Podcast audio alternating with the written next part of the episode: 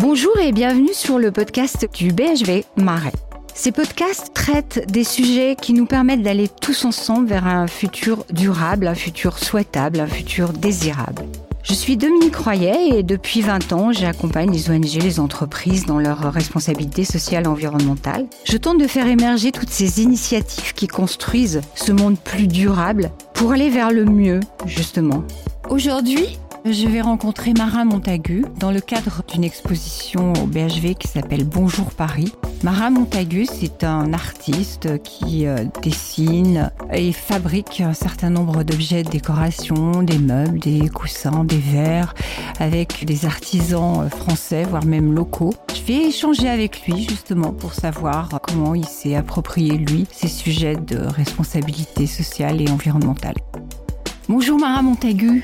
Bonjour Dominique. Bah, je suis ravie de te rencontrer alors que tu as fait une belle exposition euh, au BHV qui s'appelle Bonjour Paris. Oui, tout à fait. Euh, alors en voyant tout ça, j'étais euh, curieuse de savoir comment tu en étais arrivée là. Peut-être tu peux me dire deux, trois ou un petit peu plus de mots sur, sur ton parcours Oui, alors trois mots, ça va être compliqué. Écoute, moi je suis tombé dans la marmite quand j'étais petit parce que mes parents sont antiquaires. Ma grand-mère est artiste peintre et donc j'ai vraiment euh, baigné là-dedans. Et j'ai jamais trop aimé l'école, euh, même pas du tout. Et du coup, à 18 ans, euh, je suis parti à Londres faire un peu de Saint Martin School, de cette école d'art, goûter à une pédagogie étrangère, on va dire, autre que la française. Et donc là, j'ai appris la liberté d'expression et pouvoir m'exprimer sur plein de modes, sur le dessin, la photo, la mode, plein de choses. Donc avec cet apprentissage-là, après je suis arrivé à Paris à 20 ans et je connaissais très peu. Moi je viens Parce de que Toulouse. Tu pas... Ah oui, tu viens de moi, Toulouse. Moi je viens de Toulouse mmh. et du coup à Paris je suis arrivé à 20 ans et là ça a été comme un coup de foudre, une révélation et j'avais choisi ma ville en, en, quelque sorte. Et je me suis dit ok c'est là, c'est là, euh, je pose mes bagages et euh, c'est une évidence. Et j'avais l'impression d'avoir plongé dans une carte postale vivante tu sais et de me Mmh. dire euh, oh, je lève la tête, je regarde autour de moi et tout est beau, c'est la révélation. Et voilà donc à partir de là, après j'ai touché à plein de choses. Et le premier projet pour rendre hommage à Paris, ça a été de créer un guide, une carte qui s'appelait Bonjour Paris avec mes adresses que je dessinais à et je rendais hommage, si tu veux, à tous les artisans et toutes les petites adresses cachées derrière des porches et tout ça. Parce que moi je suis arrivé à Paris à 20 ans et donc je connaissais absolument personne.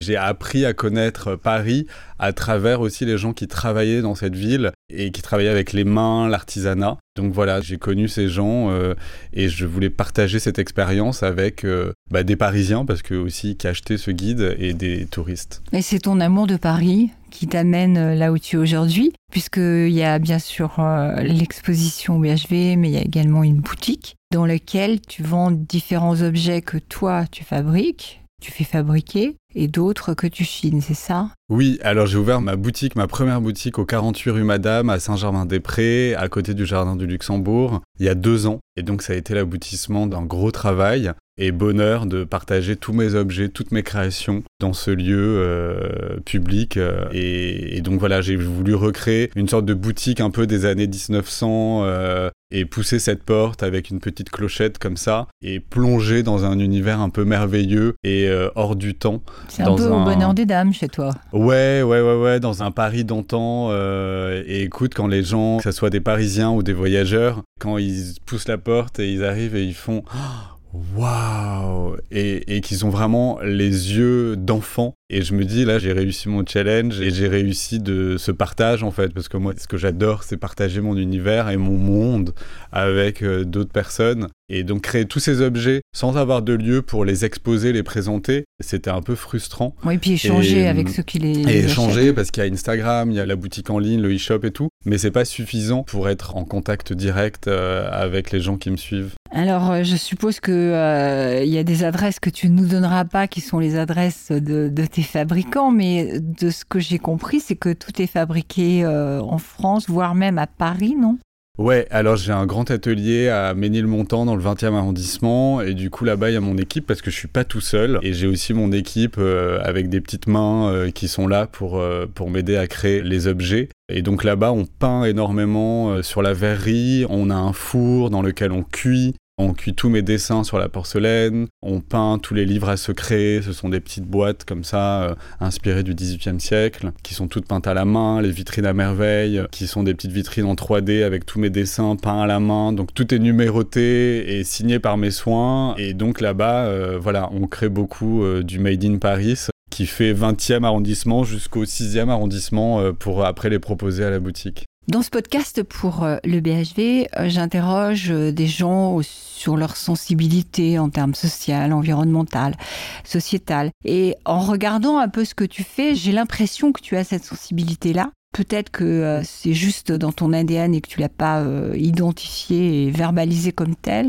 Qu'est-ce que tu pourrais me dire là-dessus? euh, Moi, je te dis, j'ai été élevé par des parents antiquaires et j'ai été élevé dans une maison où tout était ancien et la consommation rapide, on va dire, n'existait pas par un point de vue esthétique aussi déjà. Et du coup, pour moi, c'est une sorte de naturel de chiner, c'est-à-dire que chez moi, dans ma maison, il doit y avoir 99% euh, d'objets euh, anciens et recyclés, donc et chinés, que ce soit des couverts aux assiettes, aux canapés, aux voilà, plein de pièces comme ça. Et du coup, forcément, à la boutique et forcément dans mon travail et dans la création, c'est beaucoup de papier, beaucoup de papier mâché, tout le verre est du verre recyclé. C'est non au plastique dans ta boutique. Non au plastique. Et figure-toi que la semaine dernière, je pensais à ça et je sais plus dans quelles euh, circonstances. Et je me suis dit, tiens, euh, je crois qu'au 48 rue Madame, dans ma boutique, il n'y a pas de plastique. Il ne doit pas y avoir un centimètre de plastique. Alors euh, il faudrait que je fasse le jeu en y étant sur place, mais vraiment en réfléchissant bien. C'est vrai que tout ce qui est sac, emballage, euh, c'est du ruban, c'est du papier recyclé. C'est, je voulais aussi, si tu veux, jouer le jeu de plonger dans le Paris 1900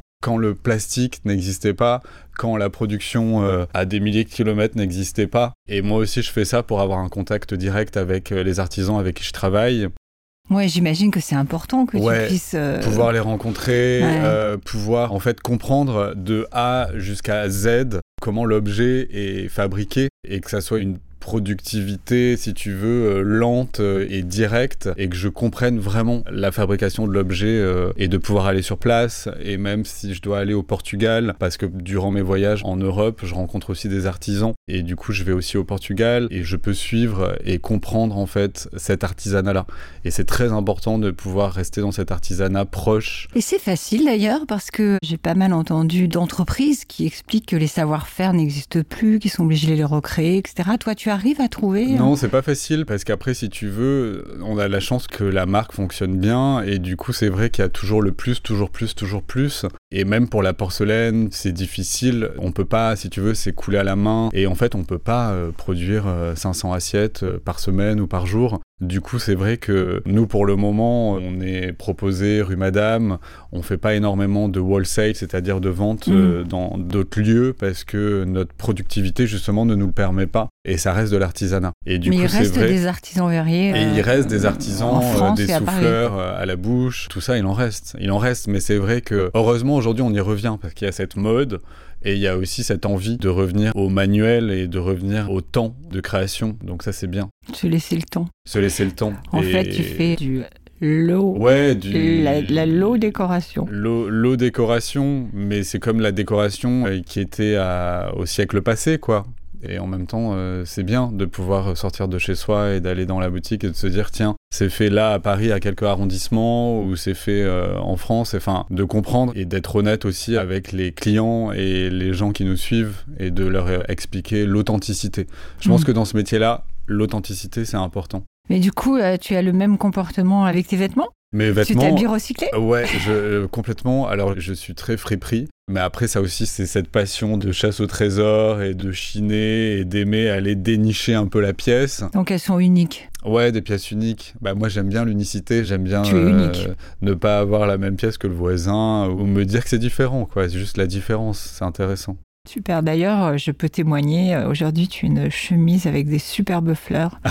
Et je pense qu'elle est assez unique. C'est important de porter des fleurs, ça fait du bien. ouais. Je te remercie beaucoup hein, de m'avoir consacré ce temps-là. Merci beaucoup, Dominique. Et euh, je pense que ça va être euh, très intéressant pour nos auditeurs de pouvoir euh, avoir un peu d'histoire derrière l'exposition du BHV. Merci beaucoup. Au revoir. Au revoir. Merci d'avoir écouté ce podcast. Je vous donne maintenant rendez-vous sur les autres podcasts qui vont traiter d'autres sujets pour participer à ce futur durable et désirable que nous souhaitons tous, pour aller vers le mieux.